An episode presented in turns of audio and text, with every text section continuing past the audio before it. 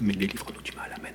Notre Père qui est aux cieux, que ton nom soit sanctifié, que ton règne vienne, que ta volonté soit faite sur la terre comme au ciel. Donne-nous aujourd'hui notre pain de ce jour. Amen. Devant lui, accroché au mur au-dessus du fauteuil recouvert d'un apron en guise de repose-tête, le chauffe-eau vrombit et la veilleuse éclaire doucement la pièce d'un rayon de lumière bleuâtre. Elle illumine de ses flamèches le salon, salle à manger, salle de visite qui lui sert de chambre. Il est couché dans le canapé lit en sky marron déplié chaque soir. Il fait nuit. Le halo des lampadaires de l'avenue filtre entre les raies des volets. Dix fenêtres étroites et hautes donnent son cachet à cette conciergerie posée sur la terrasse pavée au pied de cet immeuble chic à l'entrée monumentale. Trois doubles portes ouvrent sur l'immense hall de marbre rose le long duquel paradent, immobiles, d'immenses pots de faïence grise d'où débordent agave et à l'ouest géant. C'est une résidence des années 50 où la petite bourgeoisie rennaise, lassée de la vétusté des appartements sombres et vermoulus du centre-ville, y a pris ses quartiers et le virage de la modernité. Dans l'unique chambre de la loge, à moins d'un mètre de son canapé-lit, il entend son père ronfler. Comme tous les soirs, il aperçut la conversation de ses parents qui lui parvient étouffée. Ces paroles qu'il ne comprend pas toujours, ce murmure à deux voix, le rassurent. Lumières éteintes, José et Fernanda susurrent leur journée. Ils parlent de leur fatigue et des économies à faire, de l'état d'avancement du chantier de leur maison là-bas au Portugal, de la famille qu'ils ont laissée là-bas à Ribadave, du courrier qui ne vient pas, des vêtements préparés pour le chantier, des vacances et de l'éternel retour au pays qui approche. Chaque soir, les réponses se font de plus en plus évasives, les échanges de plus en plus espacés, puis ses parents finissent par se taire. Ils s'embrassent en un baiser sonore. Boa. Boa noite até amanhã, se Deus quiser. Dorme bem. Il a neuf ans, l'âge d'une de ses filles aujourd'hui. Et voilà trois ans, c'est-à-dire une éternité, qu'il prie pour qu'on lui vienne en aide. Il prie pour avoir la force de garder le secret jusqu'à la fin des temps il prie pour que ses parents n'en sachent jamais rien. Il supplie Dieu de lui donner le courage de continuer à se taire. Il invoque les saints pour que la honte et le scandale l'épargnent, lui et sa famille. Sa famille, ces trois personnes échouées là, dans ce deux pièces à 48 heures de voiture de l'autre famille, qu'on dit être la sienne, cette euh, dizaine de cousins, oncles et tantes qui partagent une même réalité et un même espace depuis des générations, et dont il est et demeurera l'étranger permanent. Confusément, il sait que ses parents ne se remettraient pas d'un tel scandale. Ils ont déjà tant à faire, tant de soucis, tant de mal de dos, de manque d'argent et de soupirs pour supporter le quotidien. Leur quotidien est ailleurs, leur bonheur se meurt au pays de l'enfance et dans les villages d'une mémoire perdue. Ils laissaient démunis, incapables de faire les papiers, remplir un formulaire sans l'aide bienveillante d'un Français. C'est lui qui leur lit ce qu'il y a dans son carnet de correspondance, ses parents ne peuvent pas l'aider dans ses devoirs, lui expliquer un calcul, lui donner la définition d'un mot, lui expliquer le monde, sinon qu'il faut travailler beaucoup, être propre, et toujours arriver à l'heure. Il fixe le chauffe-eau et le halo qui s'en échappe. Encore quelques prières, un ou deux Notre Père pour le soulager un peu. Il peine à se concentrer. Qui donc a eu l'idée d'installer un tel appareil dans cette pièce?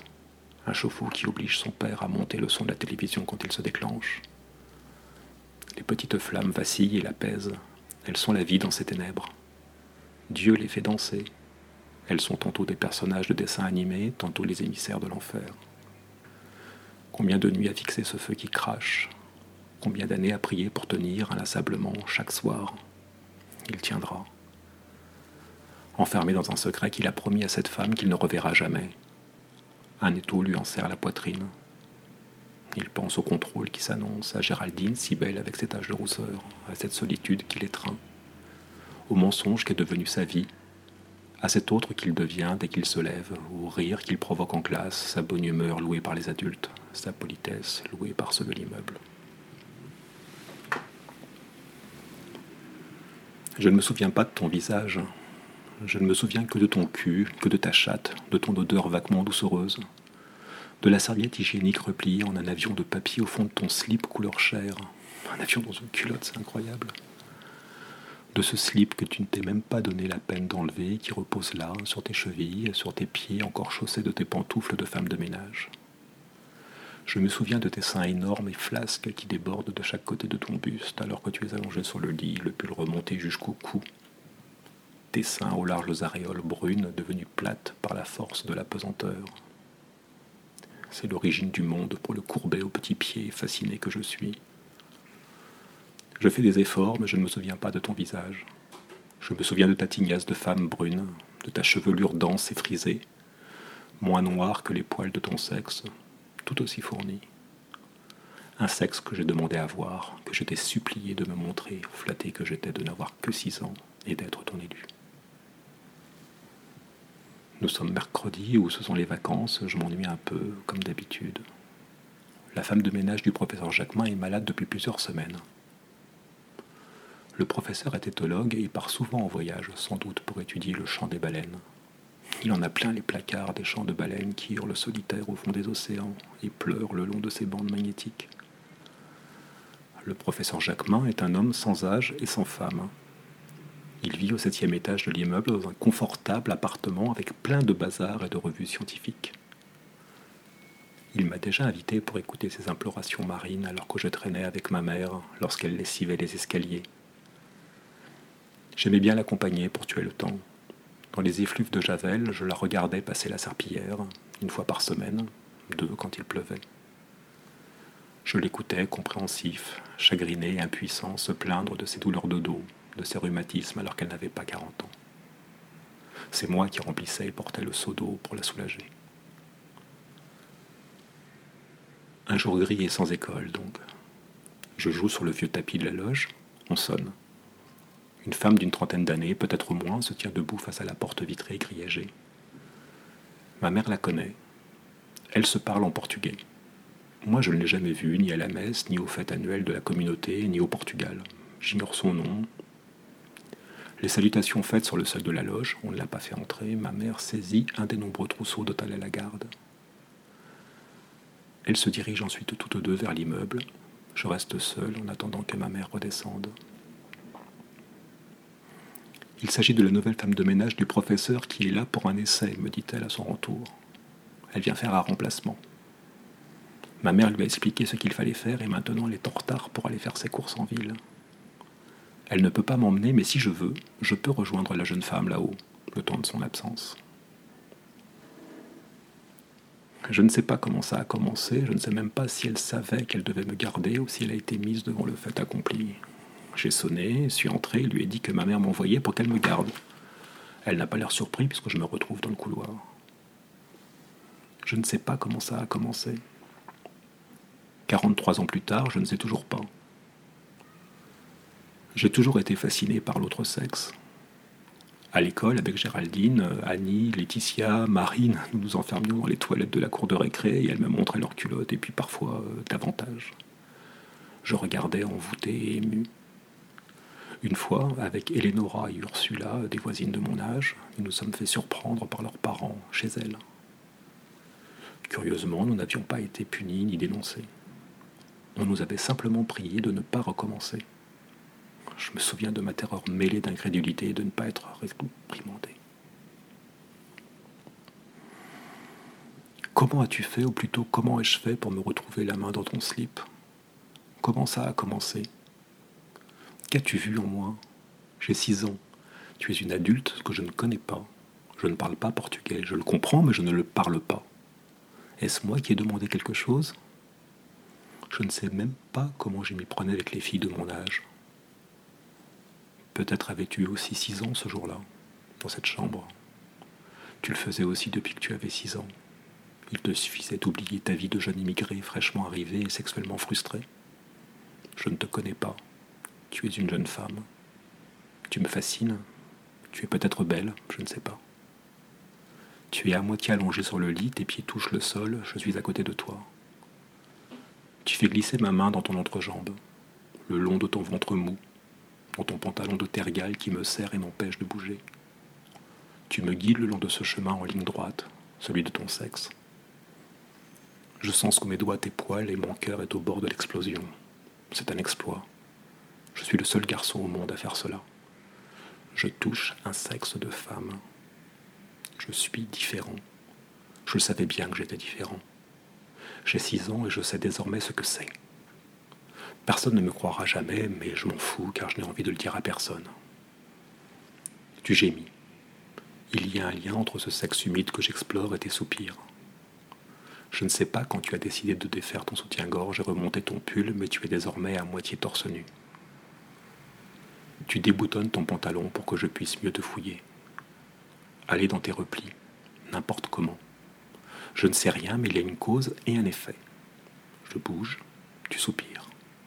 Tu me fais bouger plus vite et un râle t'échappe. Ma main est trempée, c'est doux et visqueux. Puis tout s'arrête. Tu retires ma main, tu te redresses, tu aggraves ton soutien-gorge et tu rabaisses ton pull. Je suis excité et frustré. Quelque chose m'échappe. Nous ne sommes plus complices dans ce peccado, ce péché. Je sais que c'est un péché. Je sais que c'est mal. Je le sais, mais puisque nous en sommes là, je veux voir. Je veux voir ce ce que j'ai touché. Il n'y a pas de raison. Pourquoi ne me le montres-tu pas? Je te supplie de me le montrer, rien qu'une fois. Rien qu'une fois, s'il te plaît. Tu acceptes. À ce moment précis, le piège se referme car je prends l'initiative. J'exige et mène le jeu. Montre-moi. Montre-toi. Tu te lèves et acceptes de baisser ton froc. Tu es debout, le pantalon sur les chevilles, les jambes légèrement pliées, les genoux écartés. Toi aussi tu regardes ton sexe, cette toison brune et épaisse. Je devine de la peau rosacée entre les poils suintants. Sans doute ton clitoris sous tes grandes lèvres, je ne sais pas. Je suis brûlé, pour toujours. Puis vient ton coup de maître, celui de ton espèce. Tu ne diras rien de mes implorations si je me tais à tout jamais. Tu me le fais promettre. Si j'obéis, tu ne parleras pas de mes exigences de petit obsédé sexuel. Tu ne diras rien à ma mère. Toi, en tout cas, tu le promets. Tu me fais jurer que moi non plus je ne dirai rien, plusieurs fois. Et plus je jure, plus je sais que je tiendrai ma promesse plus je m'enferme. Nous sommes liés par ce secret pour l'éternité. Allez, pars, j'ai du travail maintenant. Je me suis retrouvé sur le palier, gonflé d'orgueil, avec le plus grand des secrets et la pire des promesses. Je suis descendu dans la loge attendre ma mère avec le désir déjà de tout oublier. Je n'ai plus jamais revu cette femme. Le secret s'est peu à peu transformé en fardeau, j'ai commencé à prier comme un damné. Comment suis-je passé de la fierté d'avoir connu une vraie femme, avant tous mes copains, avant même mon père au même âge, à cette inquiétude diffuse, à ne plus savoir comment écouler mes jours, à ne pas vouloir oublier tout en souhaitant finalement que rien n'ait jamais existé. Ce n'est pas par fidélité à notre promesse que je me suis tué auprès de mes parents. J'avais honte. Pas vraiment de moi, mais pour eux. Mon enfance était devenue quelque chose d'autre. Je me demandais ce qu'aurait fait ma mère si elle l'avait appris. Lui aurait-elle arraché les yeux comme je le craignais? L'aurait-elle traqué, dénoncé en place publique? Je ne devais prendre aucun risque. Il fallait éviter le scandale. J'étais le garant de la paix sur Terre, l'unique pare-feu de la déflagration qui anéantirait tout. L'eau propre sur ma famille, le regard que porterait sur moi ma mère. Comment aimer un enfant capable de cela? La colère ou l'abattement de mon père, la vérité au grand jour, la honte? Je suis le gardien du temple. Dieu est de moi. C'est pourquoi je prie pour nous. Délivre-nous du mal et de la colère.